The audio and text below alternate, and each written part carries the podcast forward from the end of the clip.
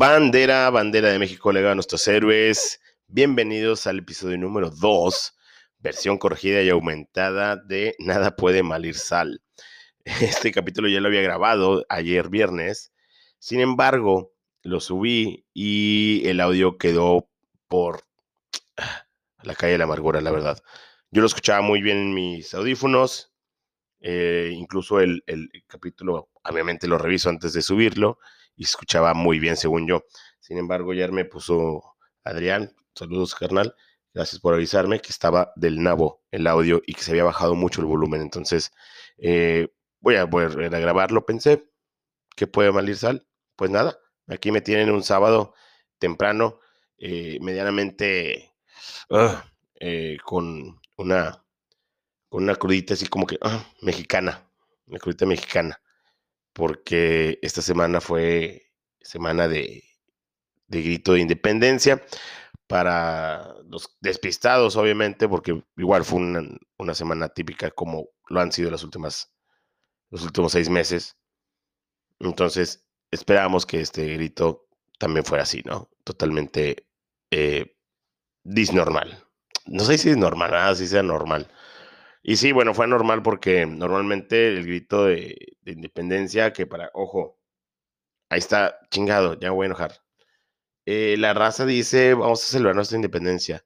Y no sé por qué no lo celebramos el 21 de septiembre, porque es en realidad cuando celebramos la fecha en que el ejército trigarante entre la Ciudad de México y Juan O'Donoghue, virrey de España, de la Nueva España en ese momento, firma la, la separación de México y, de España, ¿no? Pero bueno, celebramos el inicio de la guerra de independencia. Eso es lo que celebra. Se celebra este movimiento que encabezó el, cura Miguel Hidalgo y Costilla, que, pues bueno, eh, yo creo que se levantó un día y dijo, chingado, soy un blanco, pero no tengo todos los derechos y quiero más, quiero más cosas eh, no sé hasta dónde la historia de, de, los campanadas y todo esto que está muy romantizado, obviamente de, de la historia de, del inicio de la guerra de independencia, por la independencia, sea verdad, ¿no? Pero bueno, ese día se supone que Miguel Gregorio Antonio Ignacio Hidalgo y Costilla Gallaga Mandarte Señor, conocido como este, el padre de la patria, o eh, Miguel Hidalgo, así nada más, pues dijo, va, ¿saben qué? Llamarte. Llamarte, quiero yo ser acá en la Nueva España, un criollo que tenga los mismos derechos. Ahora no lo pensó así, nada más dijo, chingado, ya no quiero ser padre. Ya no está tan padre ser padre. O no sé. Pero el hecho es que tomó un estandarte de la Virgen de Guadalupe, corte A, me parezco Carlos Bianchi. Carlos Bianchi y Miguel Hidalgo son la misma persona, para los que no sepan. Busquen Carlos Bianchi, Miguel Hidalgo. Y va a ser la misma, foto. Entonces, eh, Miguel Hidalgo, Antonio Hidalgo, Costilla Gallaga, mandaste vía señor, tomó el estandarte y dijo, vamos a encabezar algo, vamos a hacer un movimiento. Y puso, yo sé que este país no es para esto, pero no es por quemar a los españoles, pero no está chido su mandato y corte A le cortan la cabeza. bueno, obviamente pasaron unos meses eh, y nada, pues le salió bien al hombre. Hubo gente que lo siguió, José María Morelos y demás. En fin, como les digo, esta fue la semana de ese grito. Ah, el martes se cumplieron 210 años, 210 años del inicio de, de nuestra independencia o búsqueda de independencia como país. Que les voy a decir una cosa, ¿eh? ¿eh? fue atípico, yo lo sé, este, este año. Sin embargo, se extrañó más que nada, se extrañó el, el, el desfile que todos, bueno, vemos un rato porque dura horas. El desfile, el desfile de estar tirado, echando bola porque este día se da como asueto el siguiente es el 16. Y pues ahí estás, ¿no? A las 6 de la mañana viendo el desfile, medio crudo. Obviamente faltó la, la mañana, la nochecita mexicana, la mañanita mexicana en las escuelas, la asamblea cantar el himno, porque les voy a decir una cosa, a mí me encanta, me fascina, me supermama cantar el himno nacional. La verdad. Soy de las personas que dicen, no mames, el himno nacional es mi canción favorita. Bueno, lo era hasta hace unos años. Sí, yo creo que mi infancia, eh, como que, ¿tu canción favorita? El himno nacional, güey. Y no es por ser mamón. No, no me digan, pinche vato mamador, güey, no sé, sosicón. Pero es cierto, güey. No había pieza musical que no me gustara más que el himno nacional. Luego, bueno, conocí otras piezas, obviamente, ya después que me sacaron de, de vivir en la primaria. conocí otras piezas musicales. Pero realmente esta parte de ser patriota, yo creo que se nos mete los mexicanos estos días nada más. O sea, se nos pasa como que, no mames, me siento bien mexicano, güey. Me siento bien mexicano. Nací como que, ay, ahora sí. Ahora sí me siento que yo soy el que está devorando la serpiente en el nopal, güey. Pero realmente digo, güey, toda la pinche semana y todo el mes y todo el año, toda tu vida puedes ser mexicano. Pero de estos mexicanos, de, ¿cómo decirlo? De verdad.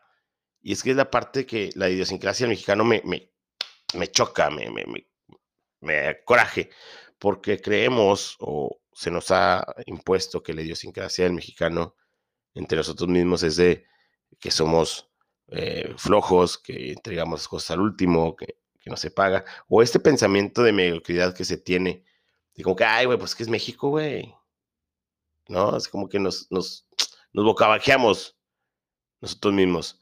Eh, los otros 11 meses del año y este mes como que no, güey, somos mexicanos, somos chingones porque hace 20 años, güey, este, este, ¿no qué? 30 años, el terremoto, güey, nos levantamos, cabrón, a huevo, somos bien chingones.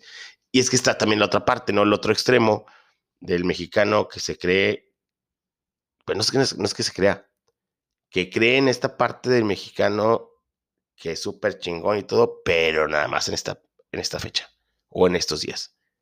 O nada más cuando, cuando juega la selección. Ahorita ya no, la selección ya no jala tanta gente. Pero tú ves a los Whitexicans y que no mames, mi México mágico, súper poderoso, güey. Y, y, oye, sí, lo estás hablando desde tu mansión, desde tu privilegio. Y no es porque, ah, vamos a tirarle entonces a ellos que tienen privilegios, a los hijos de Miguel Hidalgo, a los descendientes directos de Miguel Hidalgo Castilla. No, no, no quisiera polarizarlo porque ya hay mucha polarización en, en este país, eh, gracias al presidente y a muchos otros factores. Pero sí está muy marcado estos dos puntos de vista, donde el White eh, superpone así lo que es México, un México que ellos no viven a lo mejor, y que también es posible que del otro lado, la raza de bronce, que sí vive ese México que duele, pues también le pone que, eh, no mames, es que yo vi México, lo vivo acá súper al tope. Entonces, están las dos partes, ¿no? Los whites y los y la raza de bronce, los que no somos whites, los que no vivimos con el privilegio. Entonces, este, pues no sé, hay, hay, hay varias cosas que me, que me inquietan, que me hicieron pensar mucho esta semana, ¿no? Una de ellas fue la rifa del avión. Dios mío, la rifa del avión presidencial, un Boeing, no sé qué número, la verdad. Este, déjense los checo, porque eh, es un avión súper majestuoso, súper chingón, súper te mamaste. Así que, que ni Obama lo tiene, porque bueno, no, no lo tiene y no, no tuvo, ¿no? Este, pero dices, güey, es un avión presidencial, o sea, seas el asesino alcohólico y o seas el, vaquero eh, pro legalización, o seas, o seas peña, o sea, seas copetón y medio lento, o seas quien seas, eres el presidente, güey, y tienes el derecho, obligación y el poder de usar un avión súper chingón. Y si me preguntan, oye, tú eres presidente, ¿quieres un avión así? ¿A huevo que quiero un avión así, güey? ¿A huevo? Perdónenme, perdónenme si me emborracho de poder cuando sea presidente, pero yo quiero un avión así, así de chingón. No, es que eh, el avión es una derroche de dinero. Tu mamá, güey, usa el puto avión. O sea, ya estaba en mala cosa por el hecho de no querer usarlo y luego me sales con que lo vas a rifar. Vete al cuerno de mente. No quiero hablar de política, quiero hablar de lo gracioso que fue todo el proceso. Porque sabes que cuando no vendes algo, cuando puedes vender algo, lo quieres acomodar, no quieres hacerte de ello, ¿no? Y lo vendes y lo pones en venta y no se gancha nadie y dices, chingado, ¿y cómo vendo esto? Claro, una rifa una rifa. O sea, si algo estaba mal, puede salir peor cuando lo quieres rifar. O sea, no te das cuenta de que nadie lo quiere, güey. ¿Por qué chingados habrías de rifarlo entonces? Es como decir, no sé, nadie quiere unas puñaladas. Oiga, voy a regalar puñaladas, voy a venderles unas puñaladas. No, no, gracias. ¿Qué tal si se las rifo? Ah, a huevo, déjame pagarte para ver si tengo una posibilidad casi nula de ganarme ese avión o esas puñaladas pues obviamente, o sea, cuando caes en la rifa es porque ya todo está mal. Y se fue al caño o se empeoró cuando lo pones a rifar, ¿no? Se hicieron no sé cuántos cachitos. Pues cachitos para la gente que, que me viene en otras latitudes del, del, mundo. O si es un desconectado de la realidad y no sabes qué es un cachito, es un boleto de muchos boletos, ¿no? Un pedacito de una serie.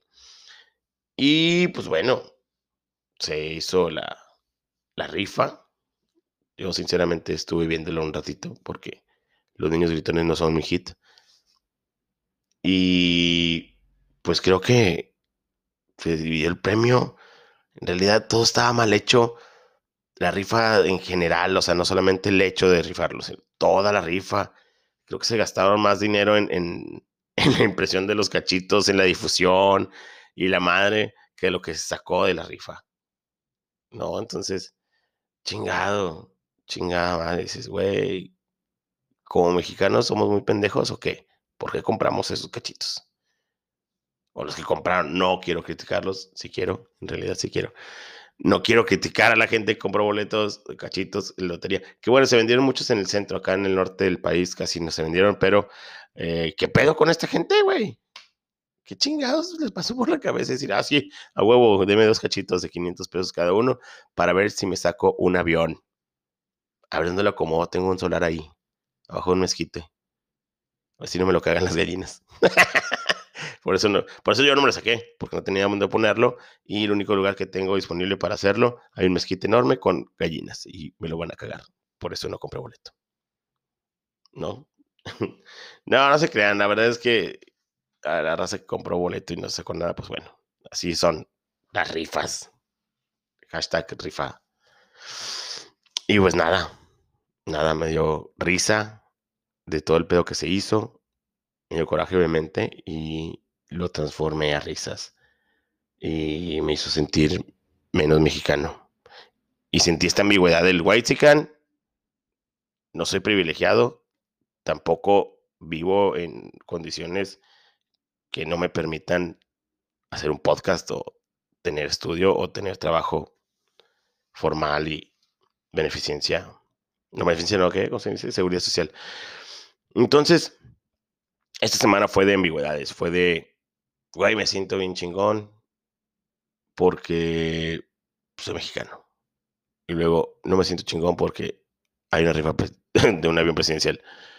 Y luego, no me siento tan chingón porque no estoy en la escuela cantando el himno así eh, con la bandera toda hasta, ¿no? Entonces fue una semana muy, muy difícil. No sé si les pasó a ustedes, a mí sí. A mí sí me, me trajo confuso un poco. Pero bueno, ahí con la racita se celebró, se festejó un poco. Realmente no, no me diga, eh, güey, estás llamando a la integridad social y ser responsables, güey, te juntaste nos juntamos seis personas. Seis personas que nos veíamos a dos metros de distancia. No hubo besos ni abrazos. Hubo tequila, sí. Hubo cervecita, sí. Hubo Cuba, sí. También hubo cubita. Cubita libre porque obviamente independencia. y esta parte de la pandemia que afectó todo y, como les digo, la, la semana de grito de independencia fue atípica, totalmente. Espero no vivirla otra vez así.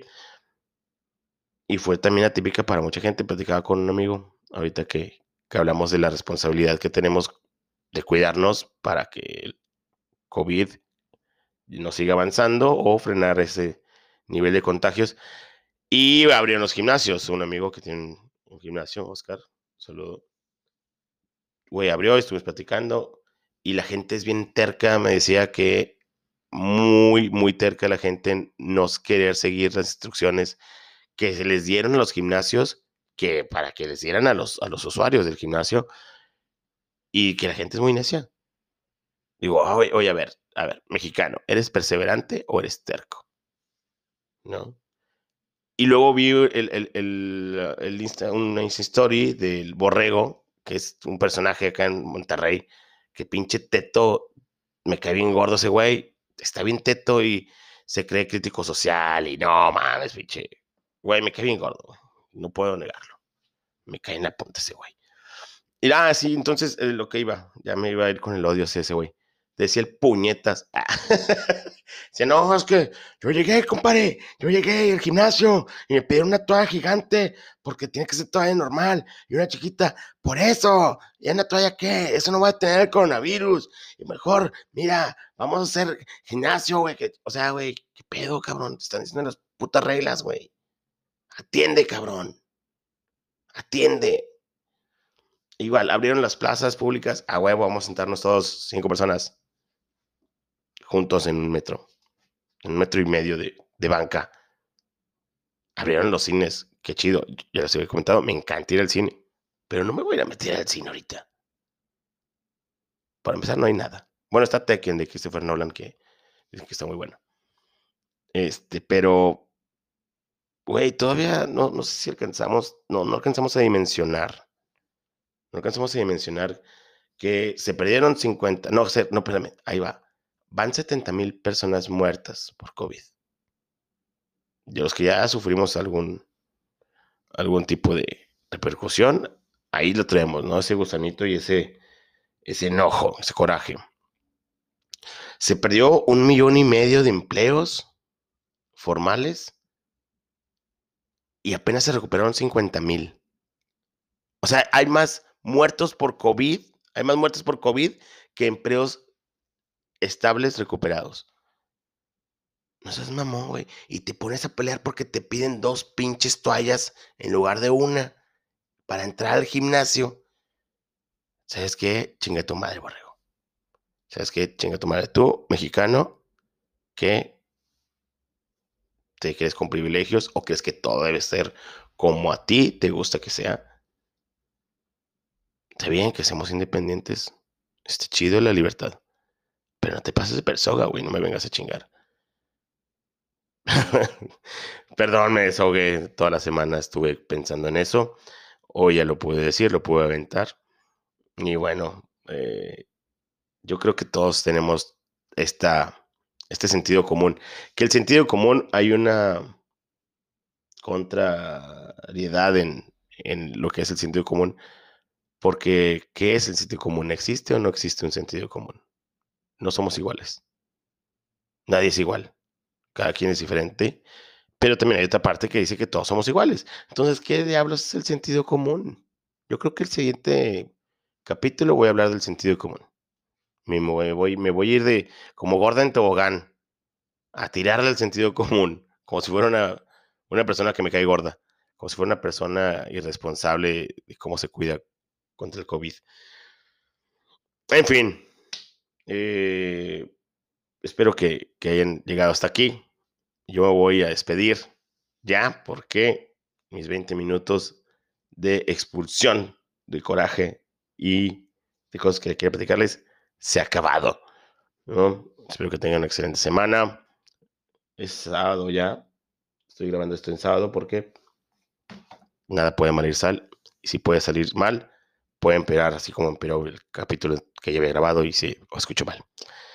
En fin, va a quedar por ahí grabadillo, a ver, escondido, luego se los pongo para que vean, no, para que escuchen que, que me escuchaba.